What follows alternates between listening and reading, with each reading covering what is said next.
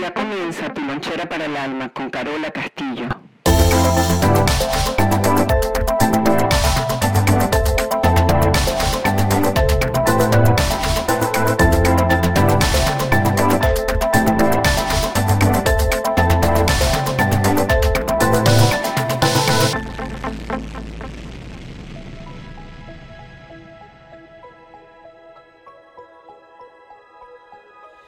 Bienvenidos a todos donde sea que se encuentren y haciendo lo que sea que estén haciendo. Esta es Carola Castillo y un nuevo episodio en tu lonchera para el alma. Bueno, ¿saben? Yo, yo creo que yo tengo un podcast que va a cumplir ocho años, pero en verdad este es un espacio donde yo me conecto y me provoca conversar, em, dejarme escuchar. Em, yo estoy muy, muy agradecida de, tantas cosas, pero lo que ha dejado lonchera en la vida de muchas personas, algunas veces cuando uno se pone así medio tétrico, dramático, víctima, lo primero que yo me digo a mí misma es a cuánta gente has ayudado.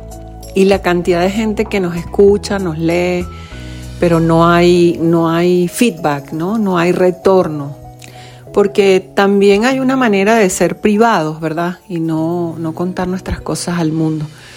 Siempre hay que sopesar para qué queremos contar nuestras cosas personales, porque acuérdense que en percepción la gente va a tomar las cosas que uno dice para ellos, para estar verdaderamente delante de un ser humano y verlo tal y como es, tenemos que hacer mucho trabajo.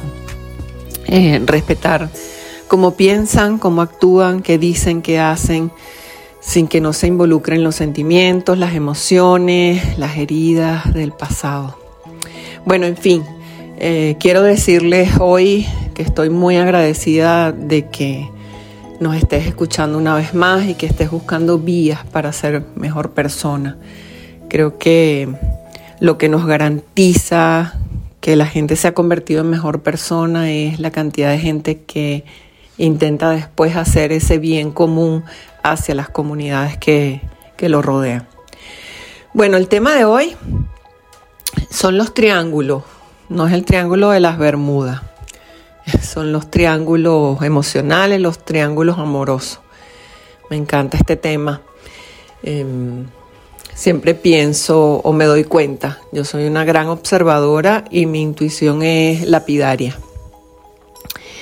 Eh, ¿Qué es un triángulo? ¿Qué es un triángulo amoroso? Hay un ejemplo que, que siempre hablo, que siempre me gusta compartir eh, cuando trabajamos. Es, por ejemplo, cuando vamos a, a terapia o buscamos a un ayudador, vamos y le contamos nuestros problemas. ¿Por qué la terapia podría ser beneficiosa y efectiva? Bueno, porque estamos hablando en voz alta. Hablar en voz alta hace que nosotros regeneremos un orden en nuestro circuito neuronal. ¿Qué significa eso? Bueno, que mm, cuando estamos rumiando todo el tiempo, nosotros nos, nos planteamos los asuntos, nos damos las respuestas, pero es lo mismo, nunca hay un cambio.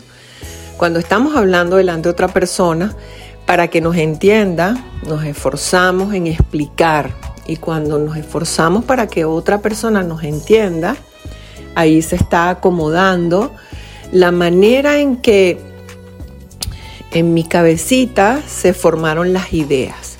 Y entonces eso es la línea del tiempo. La línea del tiempo es pasado, presente, futuro.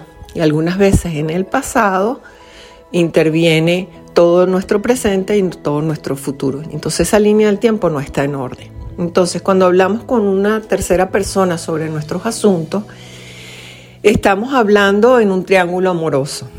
Yo puedo llorarle a la persona que me está escuchando, yo puedo quejarme con un amigo, pero en verdad no estoy hablando, no estoy llevando lo que quiero decirle a la persona que debería ser. Va a sonar un poco escatológico, dantesco, pero es como que alguien más carga con el, con el vómito que le ponemos encima que la persona correcta. ¿Por qué? Porque con la otra no hay comunicación, las emociones están en el, en el medio y muchas veces cuando hay conflicto o hay miedo es algo que tiene que ver conmigo, no con los demás. No puedo afrontar esa situación. Para eso entonces entra el triángulo amoroso o el triángulo este que estamos hablando, macabro, que usamos a alguien más para que lleve el mensaje. Entonces, por ejemplo, yo puedo hablarle a una hija, a un hijo mal de su papá. Y la hija, el hijo va y habla con el papá. Yo puedo hablarle mal ah, o hacerle un comentario a un colega incisivo, destructor, y esa persona dice, ok, ya, ya sé qué está pasando aquí entre ellos dos. Y no nos damos cuenta que estamos formando parte de ese triángulo. Entonces, cuando yo me doy cuenta que estoy usando a un tercero para lograr algo, ya, ya tengo que decirme mi comunicación no es efectiva y tengo que preguntarme por qué. Porque no me puedo sentar y decir las cosas como son. Entonces allí es donde está el, el vórtice importante de toda la energía que se está acumulando.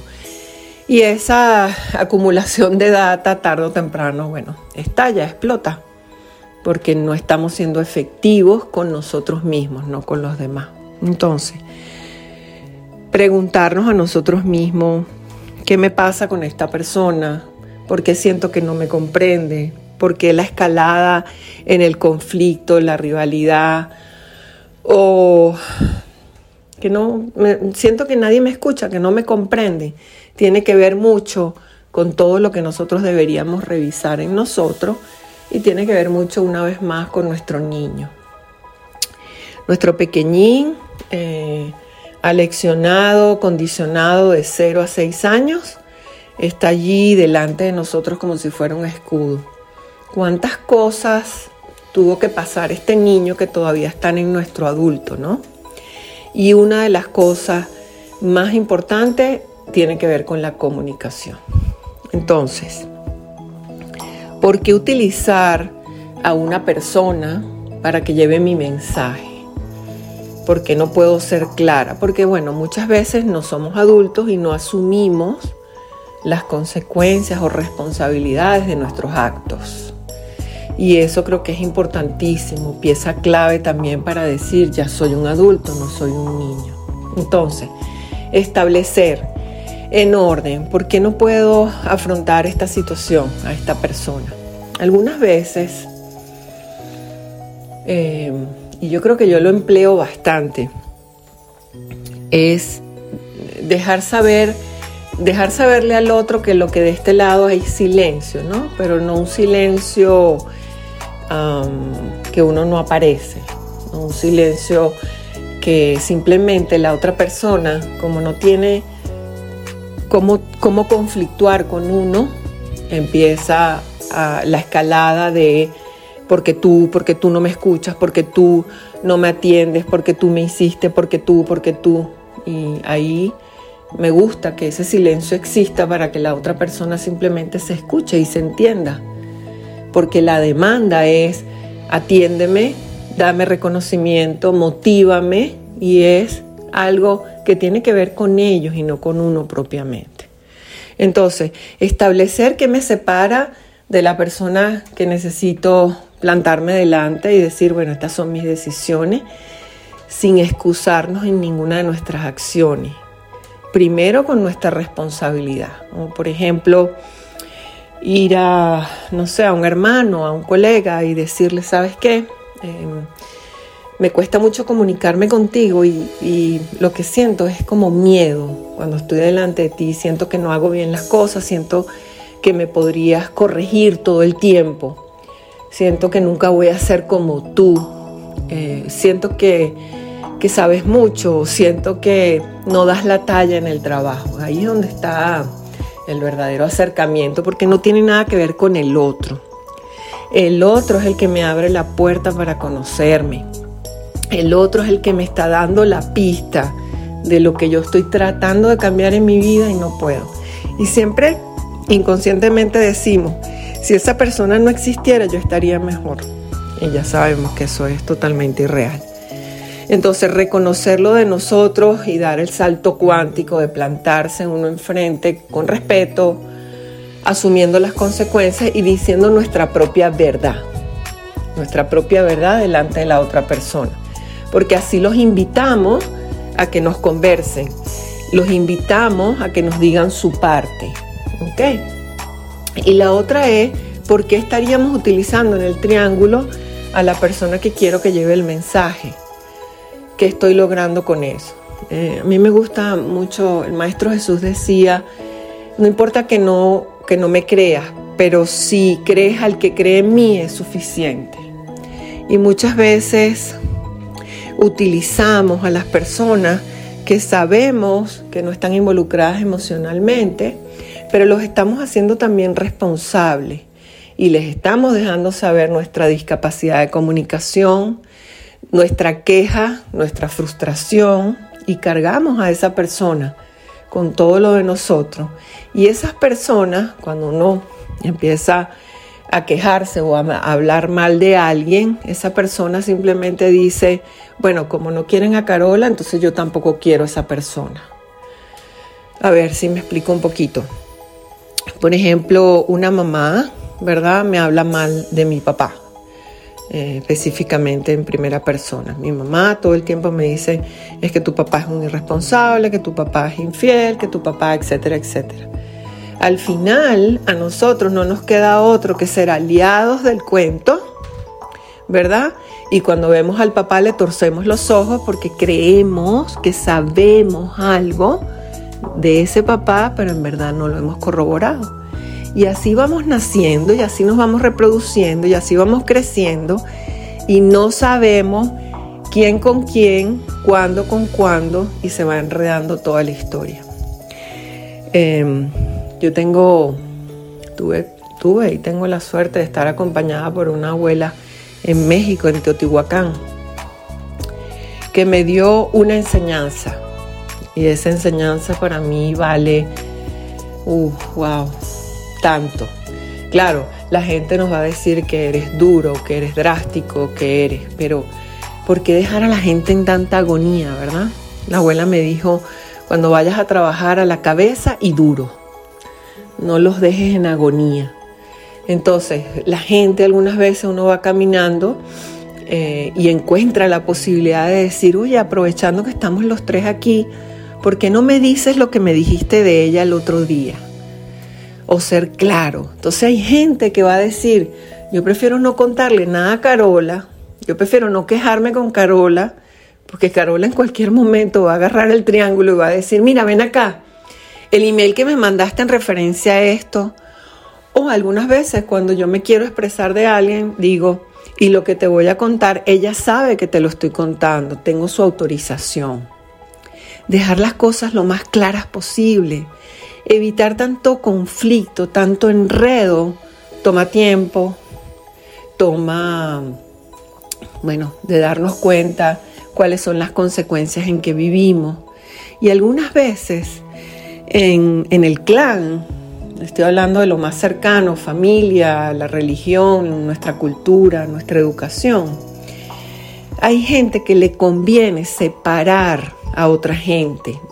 Dicen, bueno, mira, Carola, ella te mandó a decir que eres una desgraciada, que ojalá te mueras y listo, ya yo me pongo brava con la otra persona.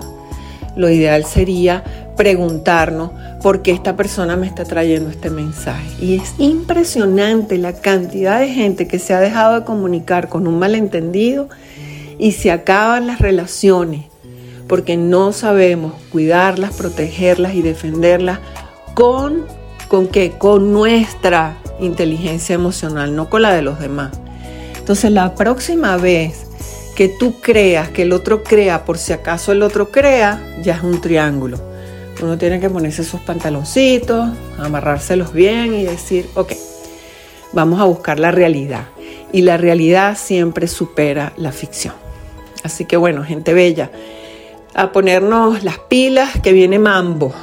Viene mambo, adaptar unos buenos zapatos.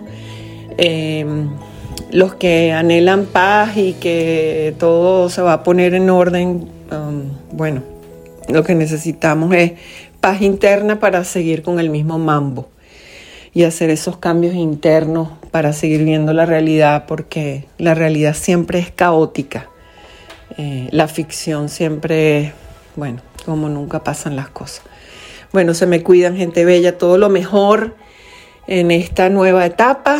Estamos grabando esto en un enero del 2024 y de verdad de todo corazón les deseo que la primera opción no sea sufrir, que podamos convertirnos en mejores personas, que llevemos esa ayuda.